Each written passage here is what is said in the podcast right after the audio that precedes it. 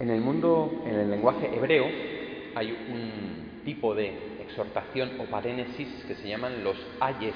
¡Ay! ¡Ay de ti! ¿eh? Que eso lo hemos heredado en el castellano. ¡Ay de ti! ¡Ay de mí! ¿Verdad? ¡Ay! ¿eh? Y esos ayes son los que hoy en el Evangelio de Lucas el Señor dice para los ricos, los saciados, los que ahora reís y aquellos de los que habla bien todo el mundo. ¡Ay de vosotros! ¿Eh? ¡Ay de vosotros! Es una expresión muy hebrea. ¿Y qué significa? Que Dios os pille confesaos. ¡Ay! Como diciendo, madre mía, la que os espera.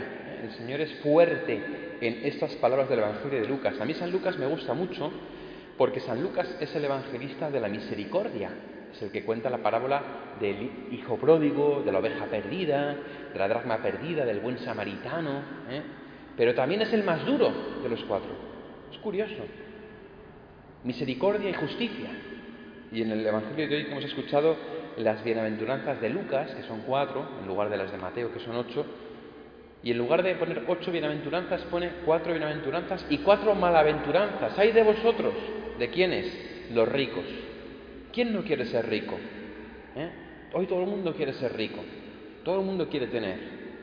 A lo mejor no rico de dinero, puede ser rico de otras cosas. Rico de prestigio, rico de placer, rico de experiencias, rico de estatus, rico de un montón de cosas. Anhelamos la riqueza, tener, aparentar.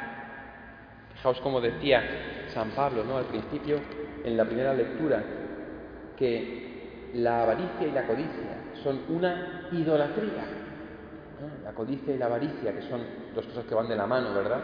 Van, son una idolatría. Es decir, es poner en el lugar de Dios cosas, personas, dinero, que no son Dios. Ay de vosotros los ricos, porque ya tenéis vuestro consuelo.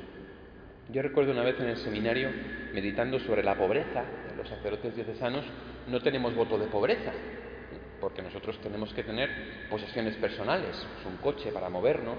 Una sotana para vestirnos, por eso no hacemos voto de pobreza. Pero eso no quiere decir que estemos llamados a ser ricos, estamos llamados a vivir el consejo evangélico de la pobreza. Y una vez me di cuenta de una, una cosa que para mí fue una gran luz, meditando sobre San Francisco de Asís, y es que ante Dios todos somos pobres. La pobreza no es algo que uno elige, es algo de lo que uno se da cuenta. Porque pobres somos todos. Si tuviéramos todo el oro del mundo y no tenemos a Dios, ¿qué tenemos? Nada. Porque todo el oro del mundo junto a Dios no vale nada. Pero es que además todo el oro del mundo es de Dios, no es nuestro. Por tanto, la pobreza no es una elección, es algo de lo que uno toma conciencia. Y cuando uno toma conciencia de que es pobre ante Dios y de que si tiene todo pero no tiene a Dios, no tiene nada, pero si tiene a Dios, aunque no tenga nada, lo tiene todo, entonces uno se relaja y dice, ¿y yo qué necesito? Si yo te tengo a ti, Señor, ¿qué necesito? Y entonces vive relajado, porque tu riqueza es Dios. Todo lo demás da igual, no importa. No importa. Hay de vosotros los que ahora estáis saciados. Nuestra eh, sociedad actual, yo he comido con Julio hoy en un restaurante, nos hemos puesto las botas, nos han puesto un queso con mojo verde, con mojo rojo, champiñones y luego han traído unos platos con carne, con verduras, con patatas y digo, madre mía, ¿no? Es que hoy en día no pecar de gula es imposible porque vas a un sitio a pedir una comida y te ponen unos platos ahí, ¿verdad? Hoy en día estar saciado es como, ¡buah! Y no solo de comida, ¿no? Sino en todos los sentidos de la vida. Estar saciado. ¿verdad? ¿Cómo que estar saciado? ¿Qué sacia el corazón del hombre? Nada. Nada. ¿Cuándo llega un momento en el que dices, ya está, ya lo tengo todo, ya soy feliz, ya estoy pleno? Nunca, mentira, falso. Ni siquiera si eres cristiano. Aún más, todavía menos si eres cristiano. Porque el cristiano sabe siempre que está llamado a más. Por eso yo esto de dichosos los que estén saciados lo cambiaría, con el permiso de Jesús, lo cambiaría. Dichosos los que os conformáis con lo que tenéis, porque vuestro corazón está hecho para más. para más. ¿De qué te quieres saciar? Decía el Papa Francisco en la exhortación a Moris Leticia en relación a la sexualidad, pero que lo podemos aplicar a todo, que el hombre está amenazado por la insaciabilidad. Nada nos sacia, siempre queremos más y más y más y más, y nunca es suficiente. Porque ¿qué es lo que nos sacia? ¿A que sabéis la respuesta? Dios. Dios sacia los anhelos más profundos del corazón humano. Hay de vosotros los que ahora reís. ¿eh? Obviamente lo que dice el Señor no es que tengamos que estar tristes, ¿verdad? Ya sabéis que un santo triste es un triste santo ¿eh? y que los santos estamos llamados a ser alegres y a sonreír. ¿eh? Se refiere a esa risa socarrona del autosuficiente, a esa risa socarrona del que lo tiene todo, ¿verdad? El rico, el saciado, aquellos que, ah, bueno, no sé qué, que se ríen de todo, se ríen de seres gloriosos, como dice San Pablo, se ríen de Dios, se ríen de los hombres, se ríen de todo el mundo, ¿verdad? El Señor nos llama a nosotros, ciertamente, a no ser socarrones, a no reírnos de los demás, a no creernos por encima de nadie, a no mirar a nadie por encima del hombro, que es a lo que se refiere esta malaventuranza. Y por eso la bienaventuranza dice, dichosos los que ahora lloráis, no porque llorar sea bueno, nadie quiere llorar, nadie le gusta llorar. Pero en el fondo se trata de no situarnos por encima de los demás, de no ser socarrones, de no criticar, de no ser irónicos, de no considerarnos mejor que los demás. Más bien de llorar nuestros pecados, de llorar nuestra limitación, de llorar nuestra pobreza, de llorar con el mundo, de llorar con los que lloran, de llorar por los que no creen, de llorar por los ricos, por los saciados, de llorar por los que creen que no necesitan a Dios. ¿Verdad? El corazón de Jesús llora. El corazón de Jesús llora por tantos hombres y mujeres que viven lejos de Él y se compadece profundamente de ellos y les mira con lástima, con compasión. Y nosotros, pues debemos llorar con el corazón de Jesús, ¿verdad? Y no reír como los ricos saciados. No. Ay, si todo el mundo habla bien de vosotros.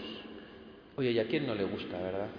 ¿Y a quién no le gusta? Es como el chiste ese, ¿no? Estaban dos hablando y le dice uno a otro, oye, pero dejemos de hablar de mí, hablemos de ti. Dime, ¿qué opinas de mí? ¿Eh? ¿qué opinas de mí? ¿Verdad? Ay, si todo el mundo habla bien de vosotros. Anda que no nos gusta que hablen bien de nosotros, que nos alaben, ¿verdad? Llega aquí el Padre Jesús y parece que es como el Mesías. Y don Julio, no, vete a hablar con el Padre Jesús. Es como, oh Dios mío, ha venido. No. Ay, si todo el mundo habla bien de vosotros. San Benito decía, si alguien te viene y te habla bien de ti, mándale lejos, porque es Satanás. Pero si alguien viene y te habla mal de ti, ponte de rodillas, que es la voz de Dios. No busques que todo el mundo hable bien de ti, porque cuando buscas que todo el mundo hable bien de ti, lo que buscas es conformarte con el mundo.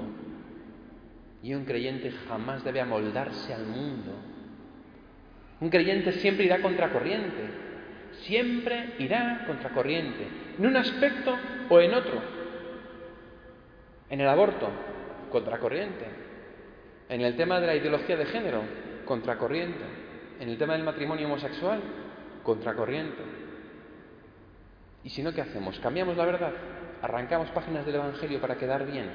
Eso es lo que hacen muchos, incluso muchos pastores, incluso obispos y cardenales. Arrancar páginas del Evangelio para quedar bien. Eso haremos nosotros. Dichosos vosotros cuando os odien los hombres y os excluyan y os insulten y proscriban vuestro nombre como infame por causa del Hijo del Hombre, es decir, por Cristo, por el Evangelio. Alegraos en ese día y saltad de gozo, porque vuestra recompensa será grande en el cielo. Contracorriente, esa es nuestra vocación. No busques que la gente hable bien de ti. Busca que Dios hable bien de ti. No te importe que piensen los demás, sino que piense Cristo.